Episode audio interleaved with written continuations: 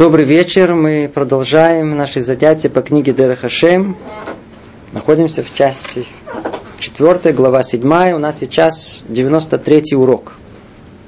Глава называется «О служении во времени».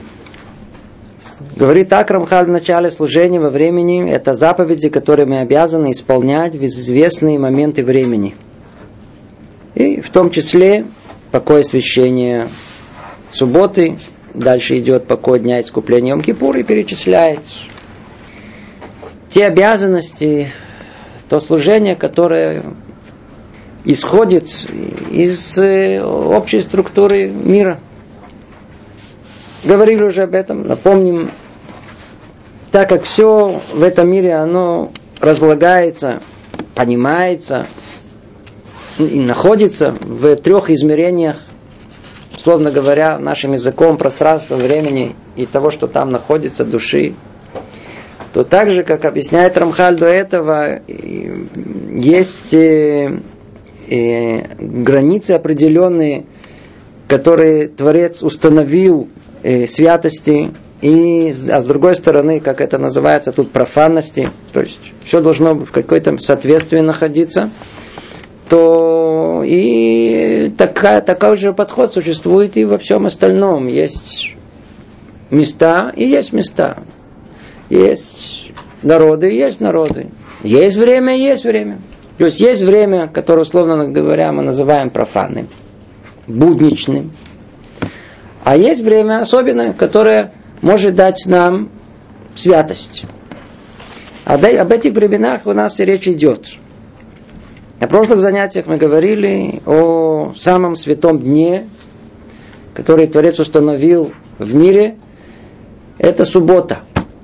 На седьмой день Творец сотворил что-то новое, что не было до этого до шести дней творения.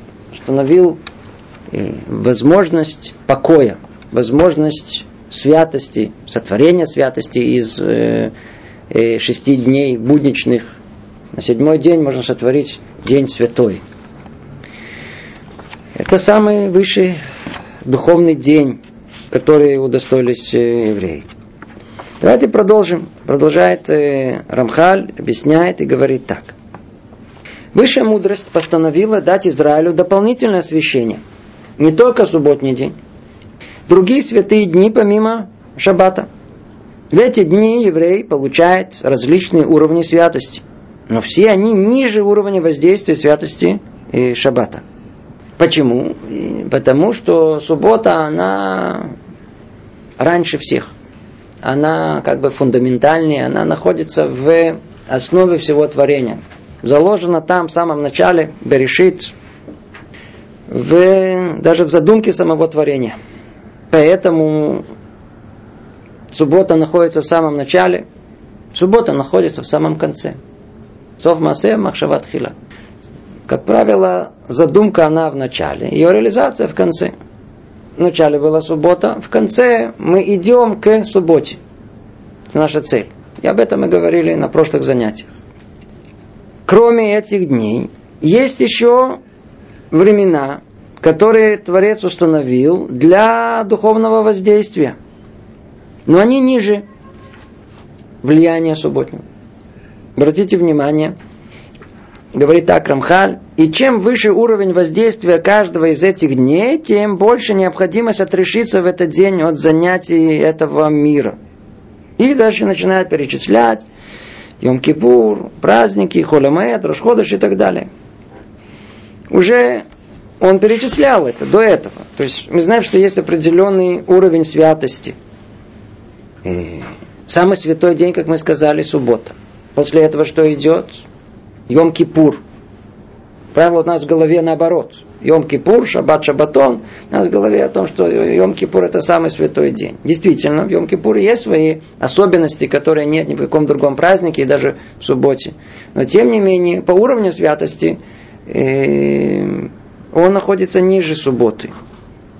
Затем идут праздники э, Шлоштаргалим, три основных еврейских праздника Песах, Шавуот, Сукот, также Роша Шана, Йом Тов, это уровень.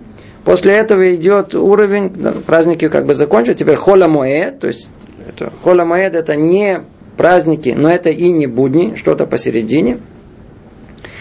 И, и, и Хола Маэд есть только в Песахе и в Сукоте. И после этого идет э, Рош Ходыш. То есть каждый месяц у нас есть начало как бы месяца, голова этого месяца, точно так же, как есть голова Роша Шана, так и есть голова года. Сейчас скажем об этом. Это то есть снижается уровень святости, и после этого есть Ханука и Пурим, праздники, которые установили нам мудрецы, еще ниже по уровню своему. Откуда мы знаем, что эти уровни, они разные? Самое простое понимание, согласно уровню запретов, которые есть в празднике, мы понимаем, какой уровень святости э, спускается в этот день.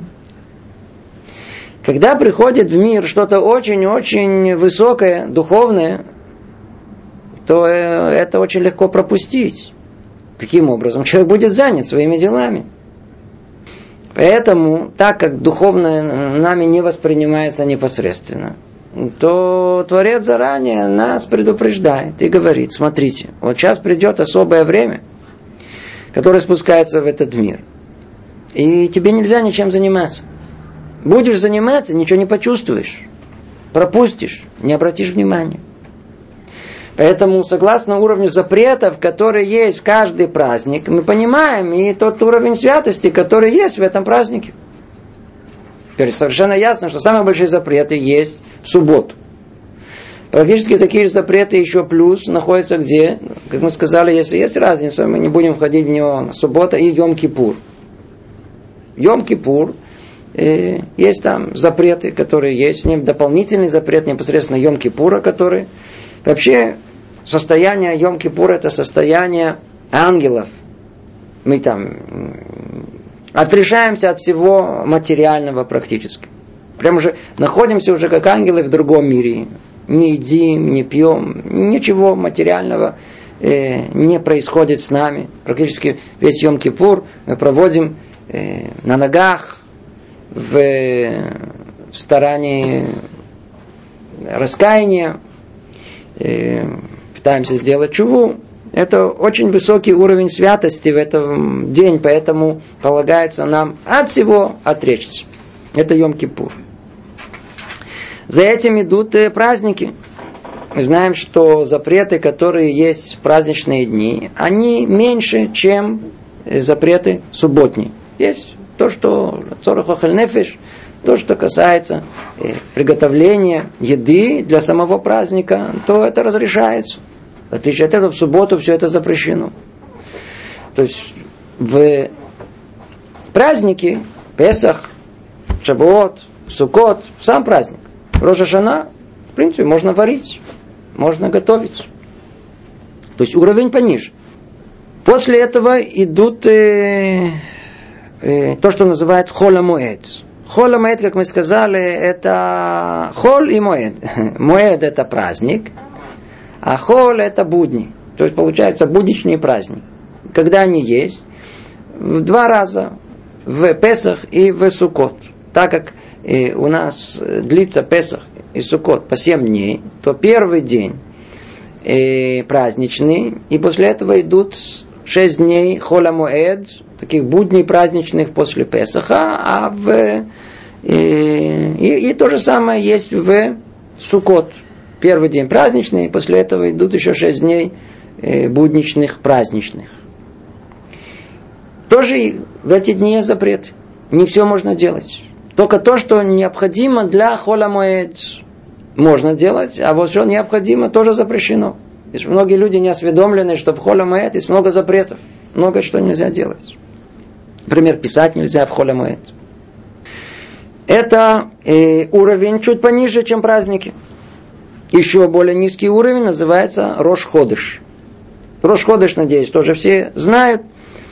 Так же, как э, каждый Роша Шана, каждый год, в начале года, в голове года, более точно перевести, как бы уже решается судьба на весь год вперед – то более частным образом это разбивается на начало каждого месяца.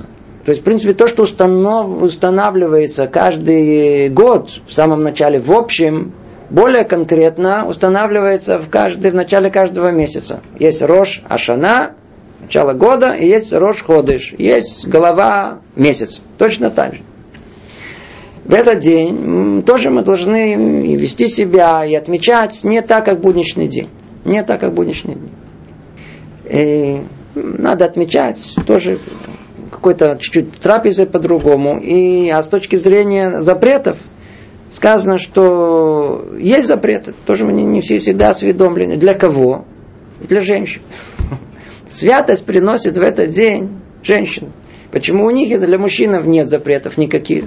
А у женщины есть, хотя снова мы не будем ходить в детали, есть тут много э, традиций, Мингаг называется. То, что было принято мудрецами в одном месте так, в другом месте по-другому. Но так или иначе в законах упоминается о том, что в Рош Ходыш женщина не шьет, варить можно, не шьет, не делает такие женские работы, которые, как правило, принято было делать. Это уровень чуть пониже, уровень Рошходыша. И после этого он упоминает Хануку и Пурим. Мы знаем, что в Хануку и Пурим ничего не запрещено. Нет запретов. Это праздники, которые установили нам мудрецы. И там запретов нет. Естественно, что желательно э, в этот день и в Пурим в особенности, может быть, не так увлекаться работой, чтобы осталось время для того, чтобы выполнить мецвод этого дня. То же самое на Хануку прийти вовремя, чтобы зажечь канукальные свечи. Но запретов нет. То есть мы видим уровень, уровень, уровень, уровень, уровень. И и согласно меры запретов, мы понимаем, в какой степени свет, э, святости спускается в это время, и тут к нам дает нам возможность воспринять этот день. И продолжает Рамхали, говорит, и все это пропорционально уровню воздействия и света, светящего в каждый из этих дней. Ну, точно, точно, как мы сказали. И все согласно уровню э, святости и уровень запрета. Согласно уровню запрета, понимаем, каков уровень святости этих дней. После того, как Рамхаль в общем объяснил нам, что Творец в милости своей дал нам не только субботу, не только служение в субботу, возможность воспринять то самое благо, подарок субботний, который у нас есть. Он дал нам еще и праздники самых разных уровней. Может быть, два слова о праздниках. Все это знают. Но на всякий случай повторим. Откуда еврейские праздники? Куда они идут? Все праздники, они исходят, все еврейские праздники. Может, корни где-то там и раньше, но все они исходят из одного года. 2448 год с момента творения мира. Это был год, когда судьба всего мира поменялась. Что произошло в этот год? Это, это 3324 года назад. Известно не точно, не только э, годы, но и месяцы, и дни, и часы, а то и секунды. Сейчас упомянем. Что произошло?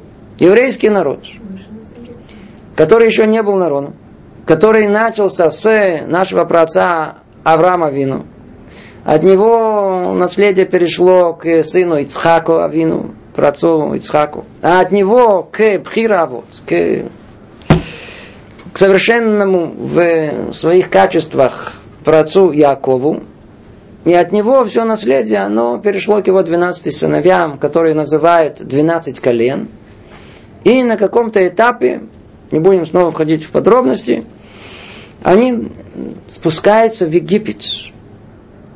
И вот этот спуск, их было в обществе 70 душ, это как бы некое зачатие народа. Они спускаются в место такое узкое, подобное утробы матери. И там происходит удивительное э, размножение довольно-таки небольшого количества людей в огромный народ. Шишим рыбо, 600 тысяч, и только мужчин от 20 до 60 лет. И там они находятся 210 лет. И вот, на, как мы сказали, 1448 год с момента творения мира, 15 месяца Нисана, в полночь, точно в полночь, происходят роды. Естественно, в начале года шли предродовые схватки, были 10 макот, были 10 этих ударов там. А в 15 Нисана в полночь происходит рождение еврейского народа. Отсюда все начинается. Еврейский народ выходит весь со всем, что у него есть, плюс еще те, кто присоединяется к нему, выходят из Египта. И дальше в течение 49 дней они двигаются в определенном направлении, которое указывает им их проводник, их учитель Моше, наш учитель Моше. И они приходят к горе Синай. И на 50-й день получают там Тору. То есть мы видим э, основные события в становлении рождения еврейского народа 15-го Нисана, выход из Египта. У нас есть праздник, называется поэтому Песах. И на 50-й день, это произошло 6 Сивана, мы удостаиваемся получить Тору, божественную Тору от самого Творца на горе Синай.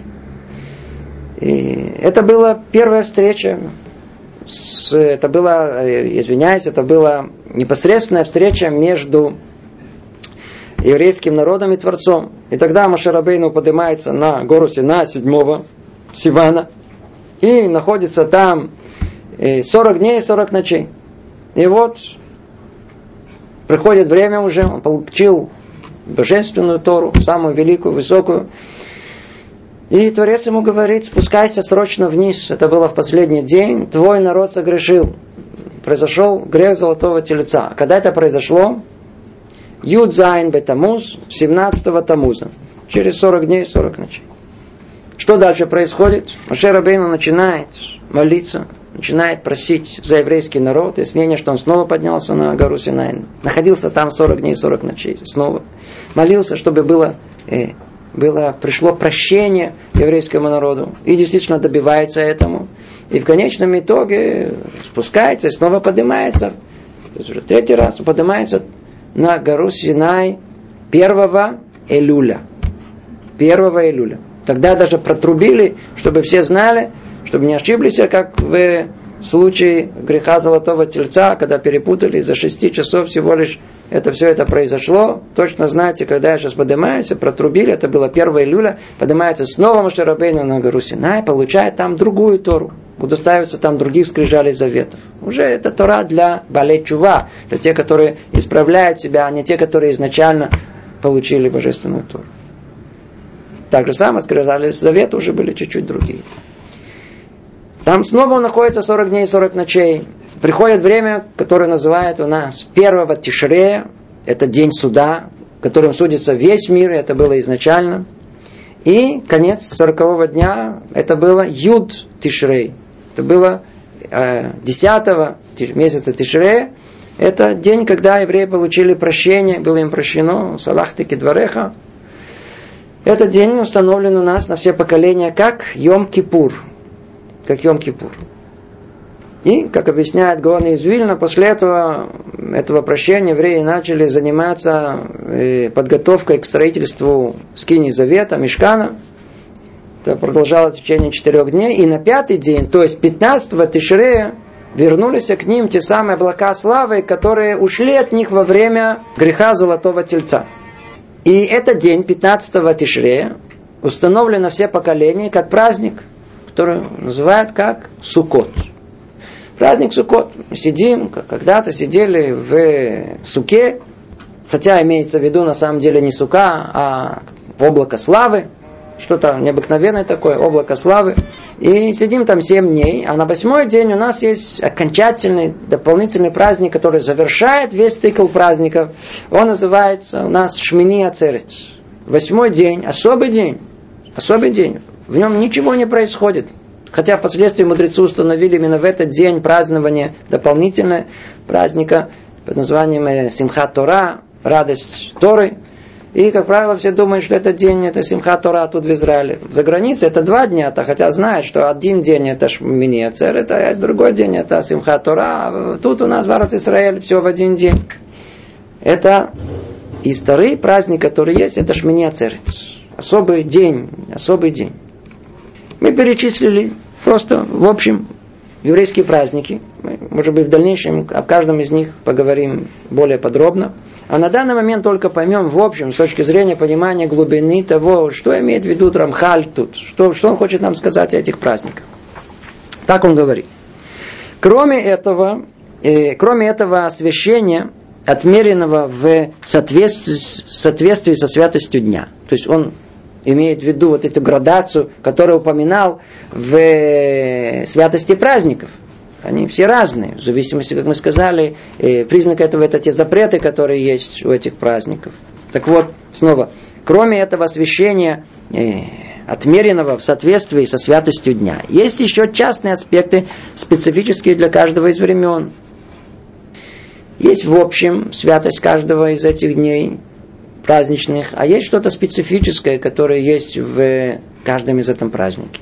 И корнем всего этого является порядок, установленный высшей мудростью. Что?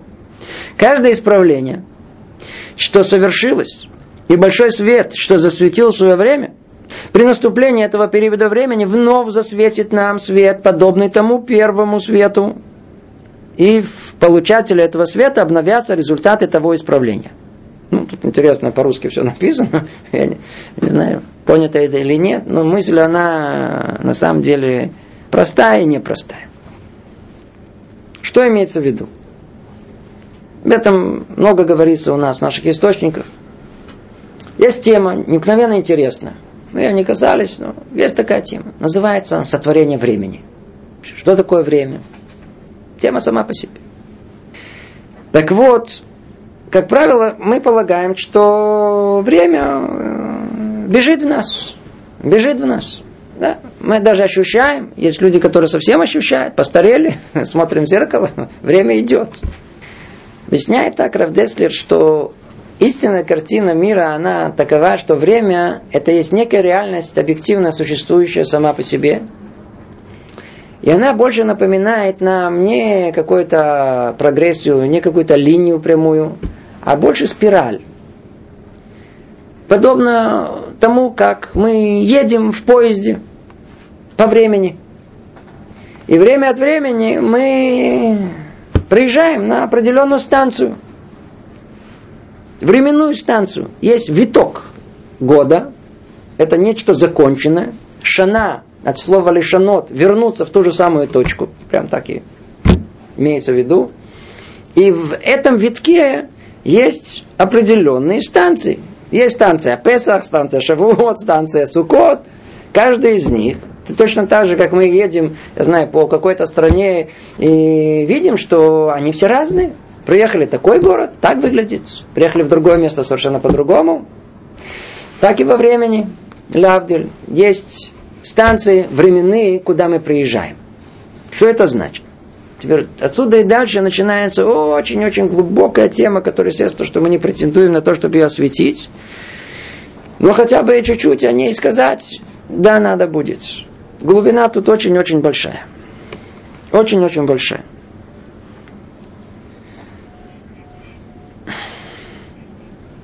Может быть, начну еще раньше. Даже еще раньше чтобы просто понять, понять глубже все это, вообще всю идею, всю идею э, праздников нужно понять поглубже. Давайте начнем с совершенно абстрактного понимания. Нам это совершенно необходимо. Может быть, поймем простой пример, а поймем и все, на, все, все, все остальное. Пример, который все время мы его приводим. Тут стоит стакан, предположим. И мы спрашиваем простой вопрос. Откуда появился этот стакан? Из магазина, в магазине из э, фабрики, фабрики, почему там его сделали, а почему его сделали, кому это надо было, почему надо было, хотел это продать, для чего продать, купят, деньги будет. А почему купят? Потому что есть потребность. Что за потребность? А, то есть все начинается с чего? Если я вижу тут стакан, то с чего все началось? Идеей стакана, который у меня был в голове. В принципе, это прообраз любого творения, это прообраз любого э, целесообразного процесса, который есть в мире. Все начинается с потребности, с идеей, было бы хорошо, если. проходят все этапы планирования, реализации, и пока мы видим готовую продукцию вот перед нашим носом. Идея стакана. Теперь скажите, если у меня была идея стакана в голове, и отсюда дальше начинаю процесс творения, реализации этой идеи, где она заканчивается? На первый взгляд, вот у нас есть стакан. Вот он, хотели произвести стакан, вроде стакан. Это только на первый взгляд. На самом деле же, ну, только тогда, когда кто-то из нас возьмет этот стакан, наберет воду, выпьет, о, тогда точно достигла цели. Это результат, который объясняет все остальные этапы этого процесса. Без этого конца все остальное бессмысленно. Так устроен любой целесообразный процесс. Есть в начале замысел, то есть цель, которая посредством она достигается. Теперь давайте обратим внимание на то, что происходит с нашими праздниками. Мы видим, что тут есть некий процесс. А если процесс в нем есть, значит в нем есть задумка. Значит в нем есть заложена какая-то конечная цель. И эта цель должна осуществиться. Ну давайте теперь посмотрим. Давайте посмотрим. Почему вообще должны быть праздники? Почему должен быть праздник?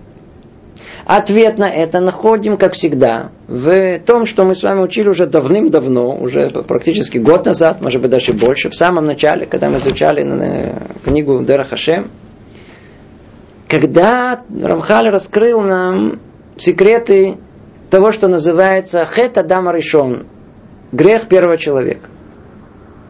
Мир был сотворен для определенной цели.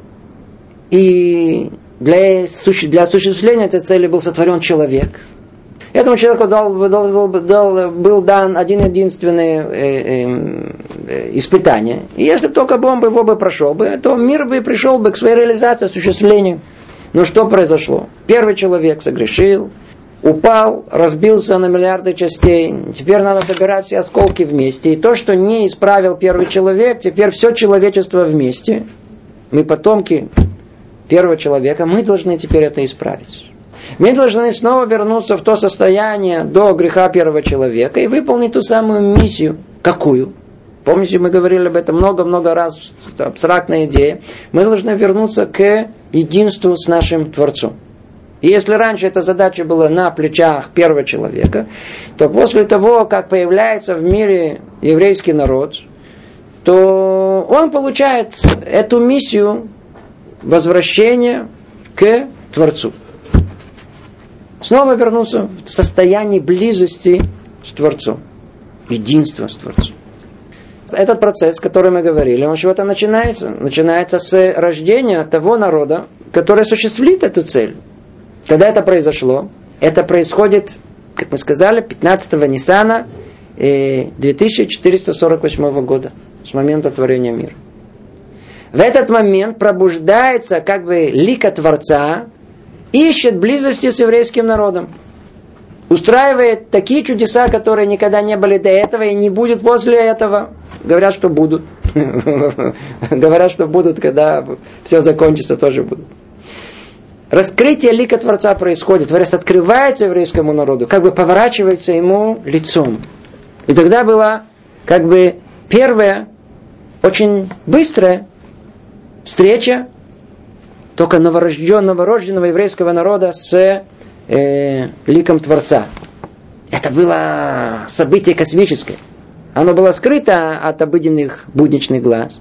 Но оно породило, что в этот день, с тех пор, так как это, это в это время произошло раскрытие лика Творца, и еврейский народ обратился к э, самому Творцу, произошло как бы микроисправление всего этого мира. Это был первый этап, но он был только начальный, потому что это было по инициативе самого Творца. И это было очень быстро, скоропостижно. Эта связь, этот зевук был. Но влияние этого света, влияние того, что Творец впустился как бы в этот мир, условно говоря, однажды установившись, оно никуда не исчезает. Даже после этого, как влияние Творца, оно снова как бы ушло но точно в это время, так как речь идет о спирали, о этих постоянных э, кругах временных, то остатки режима этого, этого света, оно остается всегда в это время. Всегда Т2 в Нисан, 15 Нисана, светит свет выхода из Египта. Всегда. Мы едем, едем по времени и приезжаем. И на 15-го Ниссана все, вот, пожалуйста, выходите, остановка, Песах называется. Что произошло там? Выход из рабства на свободу? Отлично. У вас есть возможность выйти из рабства тумы, нечистоты духовной. Это время наиболее, с, которое помогает позволяет нам выйти из нашего, нашей духовной нечистоты на чистоту свободы этого мира, на духовность этого мира. Когда? В Песах. В Песах. Для чего мы вышли? Ну, казалось бы, для чего? Помните, за Лявди или Абдалот, чтобы ничего не подумали, к тому примере, ну, чтобы вот был этот стакан, произвести стакан. Для чего вышли евреи из, из Египта? Если какой-то был смысл сам по себе выхода, лучше быть рабами. Они, ну, есть, которые так и поняли, это, это, это, что это было э, сидеть в Египте. Вкусно было, вкусно. Ничего не надо было обязываться, ничему. Сидите в Египте. Нет, вывели. Для чего вышли из Египта? Для того, чтобы получить Торы, иначе смысла не было. И действительно, на 50-й день еврейский народ получает Тору. И, в принципе, этот день, это был день исправления мира. Это была встреча, которая снова второй раз Творец этого мира, еврейский народ, они друг с другом. Но это уже было пожелание еврейского народа. Откуда это идет? Они 49 дней готовились. Готовились. Это то, что мы отмечаем как праздник Сферата Омер. Идем по ступеньках, это было возвышение, это было желание, это было старание еврейского народа. А, стараетесь, отлично. На 50-й день произошло это, произошла эта встреча. В принципе, в Шавуот произошло исправление Хета Дама решо. Произошло исправление первородного греха. И, как говорит Мидраши, все больные выздоровели, и мир был исправлен и на короткое время. Почему на короткое время? Как мы знаем, после этого не, продолжались, не, не продержался еврейский народ на таком уровне святости, и на сороковой день, как известно, произошел грех Золотого Тельца, и весь этот процесс, который начался, он вдруг никуда не пришел. Произвели, в принципе, Тору получили, но куда, никуда не шел. Теперь, естественно, что надо заметить, что самое важное в этом, как мы уже говорили, что в этот день 6 Сивана, когда начали и получили Асерата Деброд, получили основу 10 э, заповедей основных историй, когда начали получать Тору само по себе, произошло то, что свет присутствия Творца, он проявился во всем этом мире. И точно так же еврейский народ захотел быть освященным этим светом. Снова произошло второй раз после Песаха вот это, вот это появление присутствия Творца в этом мире, которое, в принципе, все заслонило и все исправило. Если оно появилось в этот день, теперь это становится законом природы. Это части духовных законов мира. Теперь в этот день, 6 Сивана, кто захочет удостоиться Торы, пожалуйста, это день наиболее э, удобный, наиболее позволяющий нам э, воспринять Тору в этом мире. Кто знает, кто учится, это особый день. Особый день. То есть тот же свет, который тогда светил, пробуждал душу еврейского народа, точно так же он и светит каждый шестое Сивана, каждый праздник Шавуот, то, что происходило тогда, в миниатюре происходит каждый год. Приехали к станции под названием Шавуот. И, как мы уже сказали, долго это не продержалось. На сороковой день произошел грех золотого тельца, и Машарабейну разбивает скрижали завета, снова поднимается, снова просит, умоляет простить еврейскому народу. Идет процесс, идет процесс. Снова поднимается на гору Синай, получает вторую Тору, Творец ему позволяет. И, и происходит суд в первого Тишре. Это отдельный праздник, о нем будем отдельно говорить. А десятого Тишре, снова повторяем все это, спускается Машарабейну, Салах таки двореха, прощается еврейскому народу и устанавливается праздник под названием Йом-Кипур. Йом-Кипур позволяет исправить грех золотого тельца. Теперь что, казалось бы, если исправили грех золотого тельца, в какую точку мы должны вернуться? В точку получения Торы на Шавуот. И действительно, казалось бы, э, Тора была нами получена. Кстати говоря, если мы посмотрим по сути, то Тору, которую получил Машер Бейну, когда он ее спустил на землю, не в Шавуот, а в Йом-Кипур. Ту Тору, которую он учил с 1 июля и по 10 Тишрея, он спустился 10 Тишрея в Йом-Кипур. Тогда, как бы он спустил э, Тору небесную на землю окончательно. И так мы получили Тору. Вот есть стакан. Ну, что осталось теперь? Теперь это не конечный процесс. Мы получили Тору, все очень хорошо. А для чего получили Тору? Для чего в конечном итоге? Тора, она и цель, и средство. Так вот, как средство, она, она в конечном итоге к чему должна привести? К единству, к цели, цели, цели всего творения, к самому концу. К самому концу. Что в самом конце? То, что была задумка в самом начале. К тому, чтобы Творец и еврейский народ стали единым целым. Поэтому сразу же после Йом-Кипура чем еврейский народ занялся? Тут же они все занялись подготовкой к скине завета. Что за скиния завета? Там что должно быть как бы условно находиться? Мешкан. Кстати, он построен по прообразу творения всего мира. Это какая-то миниатюра всего сотворения всего мира. Так и Мешкан был сотворен. И что там должно было находиться? Словно говоря, присутствие Творца.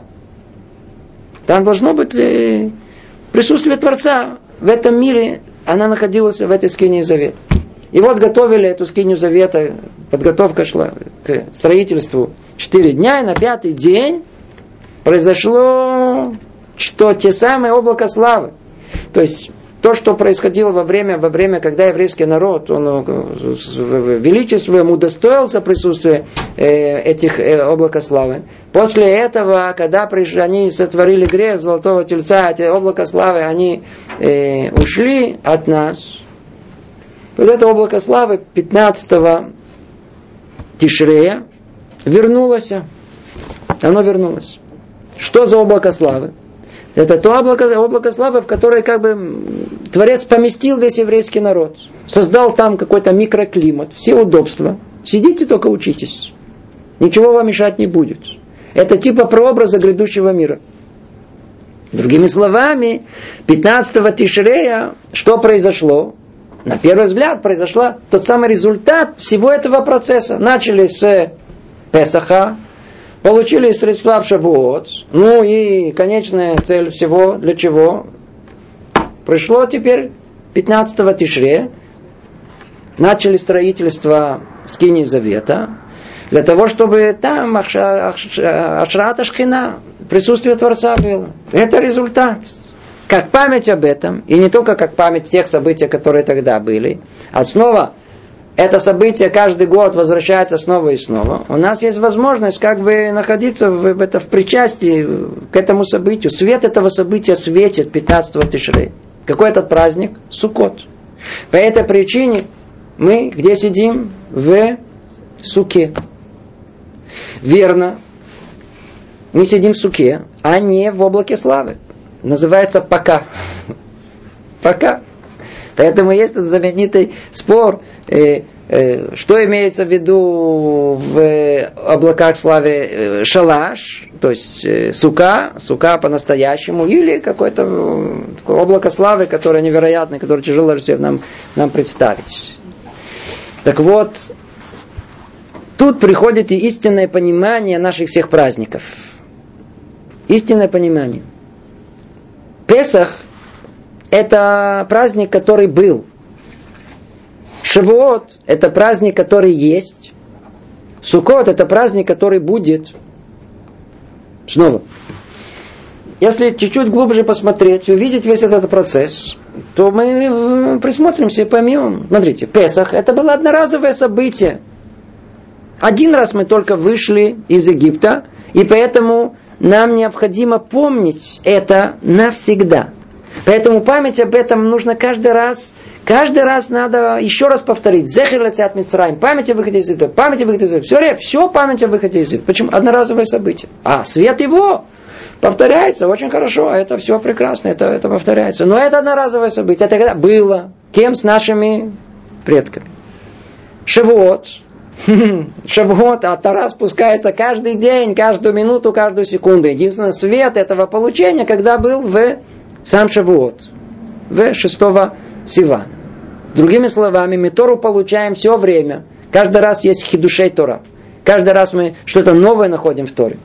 Это не одноразовое событие, это постоянное событие. А Сукот – это результат. На первый взгляд тогда вернулись облако славы, но оно вернулось, что называется, был уже... Это, это не был тот самый результат искомый, который, который Творец хотел его. Так Творец простил своей милости. Простил свой снова, но это не было со стороны еврейского народа, не было пробуждения, которое привело к этому единению с Творцом. Было единение, но снова со стороны Творца инициатива как бы была. Значит, результат был, но не полного совершенства. Поэтому прообраз Сукота, он существует на все годы пока, пока не придет истинный сукот. Истинный сукота нету. Обратите внимание, все, что написано по поводу сукота, речь идет о приходе Машиаха, о упавшей этой суке Давида, о Мильхемет Гогу Магог, э, войне, которая будет в конце дней. Все, вся, вся тема Сукот это э, конец дней. В конце дней. Другими словами, Сукот это праздник, который должен осуществиться. Поэтому мы понимаем, что э, э, Песах это то, что было, Шаво то, что есть, а э, Сукот это то, что будет. Он еще должен прийти. Весь мир должен прийти к исправлению. Когда он придет к исправлению, вот тогда все мы будем сидеть в суке. В какой суке? Истинной суке облако славы. Все это единый процесс. Единый, единый глубокий процесс. Есть начало, есть ему конец. Есть задумка, есть его реализация осуществления до самого конца. Это три наших основных праздника, Шлошта Рогалим. Три как бы основы, три столпа, на котором все строится. Есть много дополнительного понимания трех этих праздников. И посмотрите, как, как, это, как, как это все устроено. Смотрите, как, с какой точностью все. У нас есть три основы еврейского веры. Три основы. Сформулировал Шарап Йосиф Альба, и они всегда существовали, только он их сформулировал в ясной форме для нас.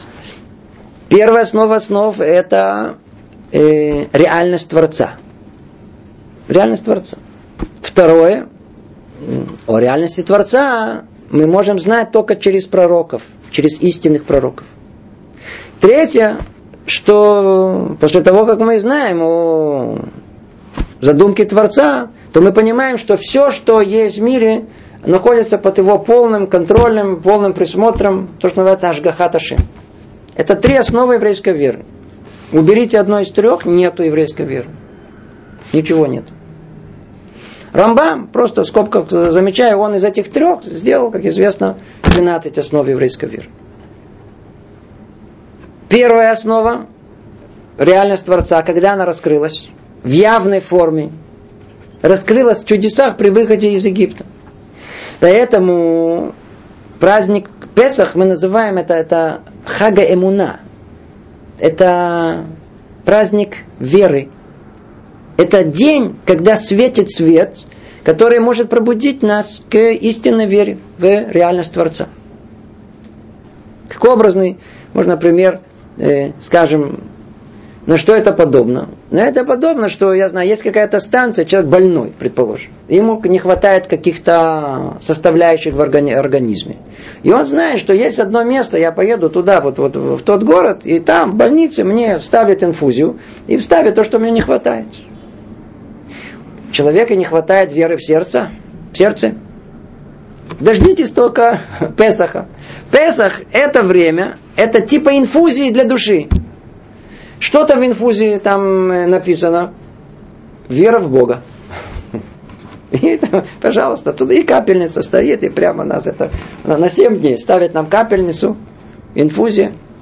Это свет этих дней, это инфузия для нашей души. Вот, пожалуйста, реальность Творца, она была раскрыта когда? В Песах. Поэтому все, о чем мы говорим, и, э, и все, что связано с Песах, помните о том, что было, еще раз помните, еще раз помните, все память о выходе из Египта. Там основа всего. Там основа всего. Надеюсь, вы знаете знаменитый Венезер, который, который объясняет, приводит из других источников. Почему сказано Тасерата Деброд? Десять речений, десять основных постановлений, законов, которые Творец нам дал. Первый из них, что там сказано? Я Творец ваш. Он говорит, то есть о реальности Творца он говорит. Знаете, что есть реальность Творца? При этом он говорит как? Я тот, который вывел вас из Египта. Спрашивают наши мудрецы, секундочку. По-видимому, если было сказано так, я Творец, который сотворил мир, то звучало бы гораздо более существеннее. Нет. Творец, который вывел Египта. Почему? Отвечает он, потому что Творец не требует от человека того, что он не видел своими глазами. Кто-то находился при сотворении мира. В Торе мы не находим даже первый человек. Он, он, его сотворили, но, но он не наблюдал этот процесс. Не был свидетелем. А вот еврей, весь еврейский народ, который выходил из Египта, как один, все видели, ощущали, естественно, это не было простое зрение, не было простой слух, они, они совершенно непосредственным образом, они воспринимали реальность Творца, видели непосредственные чудеса своими глазами. Нельзя было это сказать, что это нет, что ошиблись. Это, это было раз за разом. Даже для неверующих, которые думали, ну, может быть, это природное явление, может быть, это так объясним, это так объясним. Раз за разом все их конструкцию объяснений, все было разбито. Десять казней для этого и существовали. Реальность Творца была как бы раскрыта в явной форме всему еврейскому народу. Это, это основное событие. Его нельзя забыть. Оно основа основ всему. Поэтому это мы видим, что первое это согласно первой основе веры. Песах это Митиюта Шем, реальность Творца. Второе. Вторая основа еврейской веры какая? Шавуот, получение Торы через пророка Моше.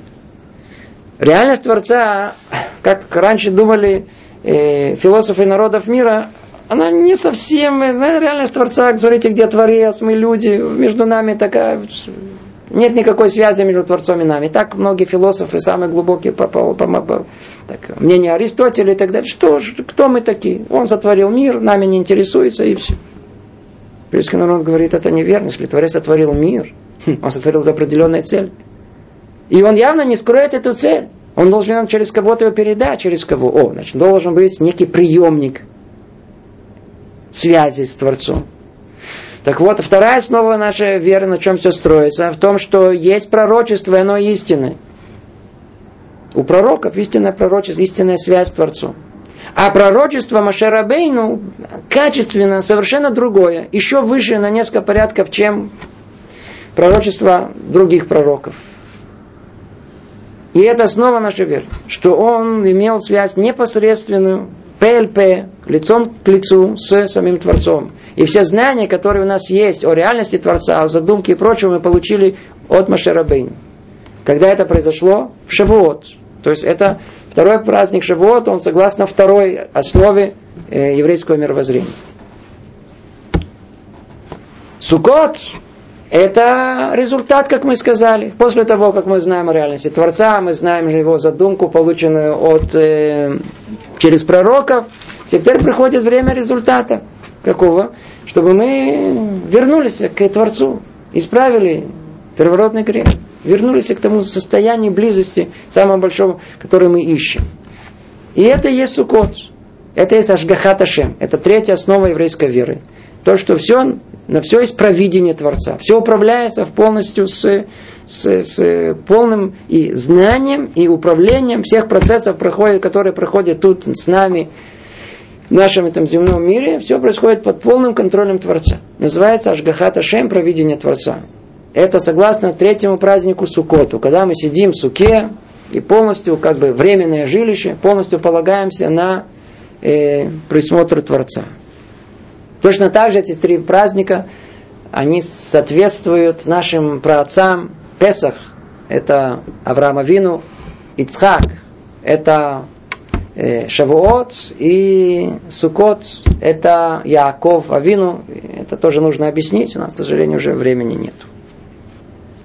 Это в нескольких словах смысл содержания того, что Рамхаль пытается нам сказать. Он нам пытается сказать, что знаете же, что, что, что э, в это время у каждого из этих праздников светил свет. Это не просто какое-то событие произошло. Вовсе нет. А мы едем по этому кругу замкнутому.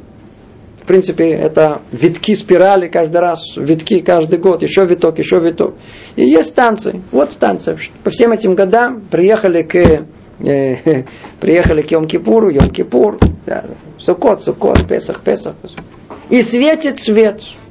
То есть, есть это влияние, есть это инфузия этих дней. То, что хочет сказать нам Рамхаль. Может, снова скажем это его словами, просто единственное, что в переводе русском. И корнем всего этого является порядок, установленный высшей мудростью. Каждое исправление, то есть каждый праздник, что совершилось, то есть что было в прошлом, и большой свет, что засветил в свое время тогда, при наступлении этого периода времени вновь засветит нам свет. То есть приехали на эту станцию, снова этот свет светит. Подобный тому первому свету. И в получателе этого света обновятся результаты того исправления. Продолжает Рамхали говорит, согласно этому, нам было заповедано соблюдать Песах во всех его деталях, в памяти об исходе из Египта. Поскольку во время исхода мы получили чрезвычайно большое исправление, как мы говорили выше, было установлено, что в каждую годовщину этого события проливается на нас духовный свет, подобный свету, воссиявшему тогда, и в нас обновляется порождение того исправления. Поэтому мы обязаны совершать все предписанные действия. Другими словами, э, э, другими словами, Песах это не историческое событие когда-то было. Говорили уже много раз на эту тему. Если бы наши праздники, это была память о историческом событии, когда, скажите, есть смысл то, что было важно для тех поколений 3000 лет назад и будут праздновать нам. Какое нам дело до того, что случилось? Хорошо, мы будем знать, как историю, наш народ и так далее. Мы празднуем каждый год. Каждый год. Почему? Потому что это случилось с нами. На Песах что мы говорим? Как будто вы вышли из Египта. Так надо ощущать в Лейла Седер. Как будто вы сами вышли из Египта. Другими словами, выход из Египта, он повторяется каждый год. Свет, который был тогда, это свет, который приходит нам каждого 15-го э, Ниссана. То, что он говорит, было установлено, что каждую годовщину этого события проливается на нас духовный свет, подобный свету, воссияющему тогда. И в нас обновляется порождение того исправления. Поэтому мы обязаны совершать все предписанные действия. Что было тогда, каждый год неукоснительно. Снова и снова будем это выполнять. Так мы держим полную стопроцентную память о том событии. И ничего не изменилось с тех пор. Продолжает Рамхали говорить, то же самое происходит в Шивуот относительно дарования Торы, а в Сукот относительно облаков славы. И хотя в этом частном случае мы празднуем не в то же самое время, но Тора установил этот праздник в память о тех событиях, как написано в Икра, ибо в шалашах, то есть облако славы поселю я сынов Израиля. Ну, тут намекается на знаменитый вопрос э, Тура о том, что вроде сказано, что э, мы сидим в Сукот, в шалаше, память о выходе из Египта. Нас, как нас посадил Творец при выходе из Египта, а на самом деле праздник не во время во времена э, сразу же после Песаха, а в, как мы сказали, 15-го Тишрея. Это объясняет, он намекает на то объяснение, которое мы давали раньше, о том, что э, Сукот установлен не по первому появлению облака славы, а по второму появлению облака славы. Продолжает Рамхали говорит, аналогично Ханука и Пурим. Аналогично Ханука и Пурим. В отличие от всех праздников, которые мы упомянули и написали этот э, процесс Ханука и Пурим как бы стоит в стороне. Мы не находим никаких, э, вроде, нет прямых указаний на этих праздников в Таре. То есть эти праздники не из Тары, хотя есть там и намеки, естественно. Эти праздники установлены на мудрецы. Произошли невероятные события в жизни всего еврейского народа. И мудрецы установили на все поколения праздновать нам э, э, два этих праздника. Почему? Два праздника эти связаны с галутом, связаны с изгнанием еврейским. Надо как-то прожить в Галуте, прежде чем мы все исправим. Песах, Шавуот, Сукот, все это очень высокое, это очень-очень высокое существование, это, это миссия э, Вселенная. Мы пока в Галуте, нам надо как-то прожить. Поэтому установили наши мудрецы два праздника, которые связаны с выживанием в Галуте. Одно связано с точки зрения э, духовности, а другое с точки зрения физического существования. Как мы знаем, в Пурим была угроза э, существования э, физическому нашему. Поэтому в этот день мы и занимаемся такими материальным каким-то а, отметкой этого события, как то едим, пьем да, и так далее, все остальные мецвод. А другое это была угроза нашему духовному существованию, когда это было во время э, греческого завоевания. Поэтому есть у нас праздник Ханука. Ханука это э, праздник духовной свободы. Продолжает Рамхали говорит, то же самое верное по отношению ко всем дням, упомянутым в Мегила Танит.